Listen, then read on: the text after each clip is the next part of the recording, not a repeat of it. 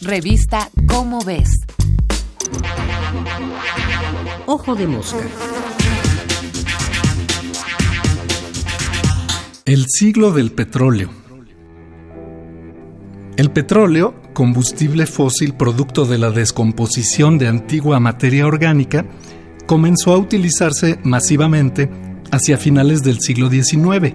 Antes se usaba como combustible para lámparas, impermeabilizante para barcos o como asfalto para pavimentar carreteras. La revolución industrial cambió las cosas. En 1712 se perfeccionó la máquina de vapor, que usaba combustibles como madera o carbón, y comenzó a emplearse en las más diversas aplicaciones industriales, para abaratar y hacer más eficiente el trabajo. Pero cuando en 1876 se inventó el motor de combustión interna, fue necesaria una fuente de energía más práctica y que fuera líquida. El hasta entonces poco apreciado petróleo era el combustible ideal.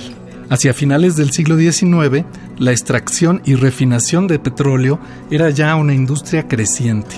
Los motores de petróleo eran usados en más y más aplicaciones. Y cuando en 1908 Ford lanzó su famoso modelo T, el primer automóvil comercial, el consumo de petróleo y sus derivados se disparó. Conforme avanzó el siglo, tener automóvil pasó a ser parte de las aspiraciones de cada familia y luego de cada individuo.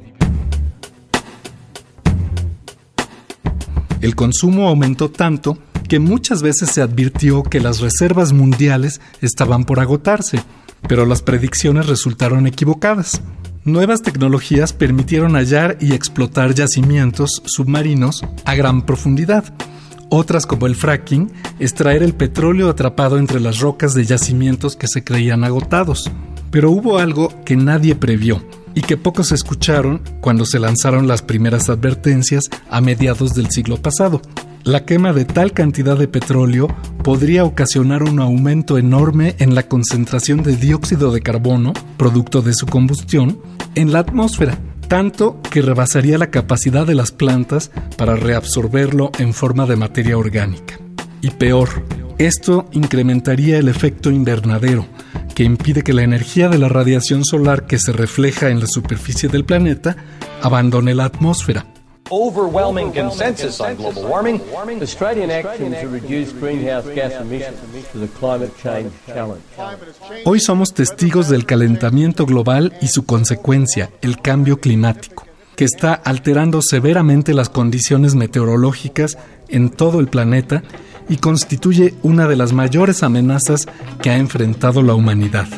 Al quemar combustibles fósiles, liberamos la energía solar almacenada durante millones de años por las plantas primitivas y los animales que las consumían. Al utilizarlos sin control, en forma masiva, sobrecargamos la capacidad de la Tierra para mantener el equilibrio y ponemos en peligro nuestra supervivencia.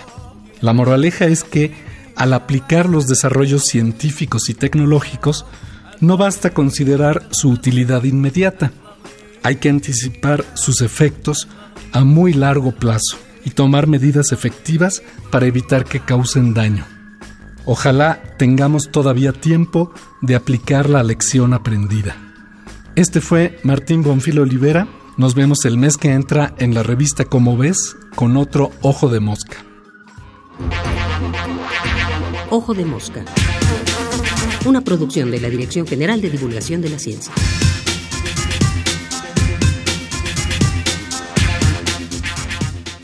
Revista Cómo ves.